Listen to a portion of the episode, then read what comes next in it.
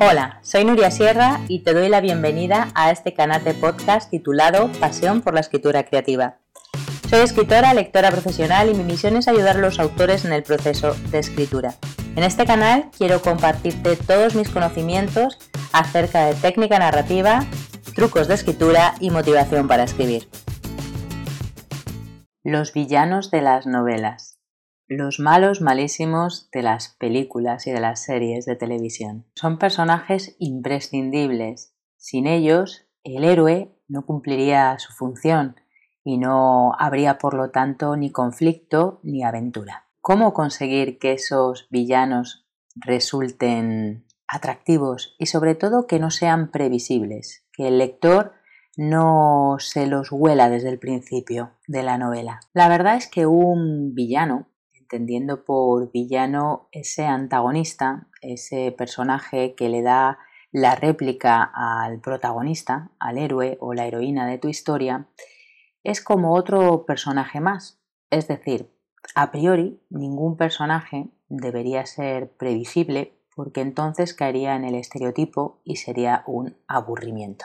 En los comentarios de este podcast te pondré algún enlace a algún vídeo anterior y algún artículo anterior que tengo precisamente sobre la diferencia entre arquetipos y estereotipos, para que veas cómo se construyen unos y otros y las diferencias. Como te decía entonces, lo mejor para que no resulte previsible tu malo, tu villano de tu novela, es que no sea un estereotipo, es decir, que no caiga en los lugares comunes y que no sea al final una etiqueta que ponemos a cualquier grupo determinado, en este caso al malo malo de la película. A día de hoy, en 2021, ya los lectores y los espectadores no nos creemos esos malos malísimos, ni tampoco nos creemos a los buenos buenísimos.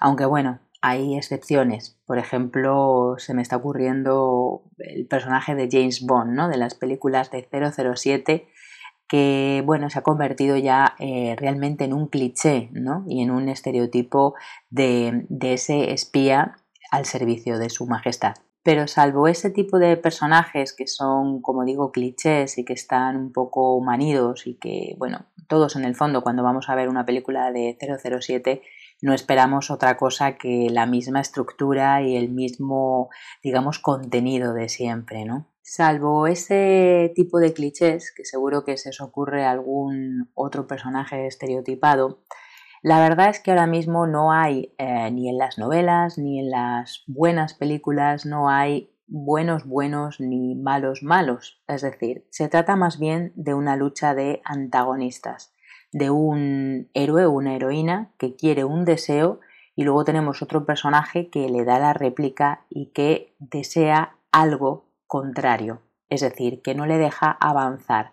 De ahí que haya siempre en todas las buenas historias un conflicto que es al final una lucha, una tensión entre fuerzas de signo diferente. Pero no necesariamente tienen que ser buenos o tienen que ser malos en el sentido de los valores morales que compartimos. Así que tanto los personajes, digamos, buenos como los personajes malos deberían moverse en tu novela, en lo que escribas, deberían moverse dentro de una escala de grises, es decir, que no sean eso ni, muy bondadosos ni muy malvados, porque al final el lector, como decía, no se cree, no se cree en nada, no se cree ni la bondad absoluta ni la maldad absoluta a día de hoy. Tanto el héroe o la heroína como ese antagonista, es decir, ese personaje que le da la réplica y que se opone a su deseo, se mueven siempre en una escala de grises, se mueven en una ambigüedad que es lo que hace precisamente que tengan peso, carácter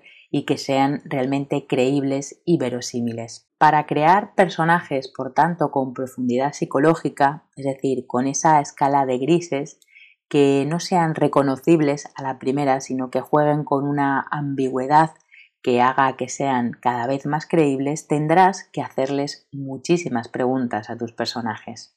En mi blog tengo un PDF que puedes descargar de forma gratuita, te lo pondré por aquí debajo también en los comentarios de este podcast, donde encontrarás un montón de preguntas para hacer a tus personajes. Esas preguntas te van a servir de guía para crear esa profundidad psicológica de tus protagonistas. Puedes utilizar esas preguntas o cualquier otra que se te ocurra que te permita conocer con más profundidad a ese villano de tu historia y ver por qué hace las cosas, qué le mueve, cuál es su deseo y por qué ese deseo se opone al deseo de tu héroe o de tu heroína. Cuanto más profundo y complejo hagas al personaje, menos previsible será para el lector. Como en la vida hay personas que no son buenas, buenas, buenas del todo, ni malas, malas, malas del todo, simplemente actúan de forma correcta o incorrecta en función de las circunstancias.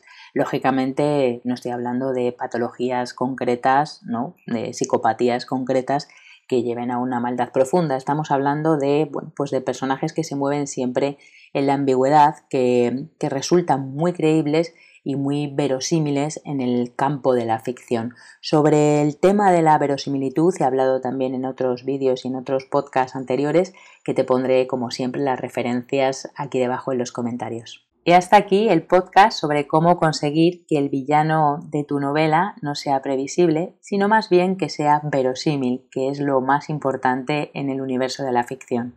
Espero que te haya resultado útil y si te ha gustado me encantará que lo compartas con quien creas que le puede interesar. Ah, y no te olvides de suscribirte a mi canal de podcast titulado Pasión por la Escritura Creativa que encontrarás en iVoox, en Spotify, en Google Podcast y en Apple Podcast. Ya sabes que tienes un montón de contenido más en mi blog, en mi página web nuriasierra.com y en todos mis canales sociales. Muchísimas gracias por escucharlo y hasta el siguiente episodio.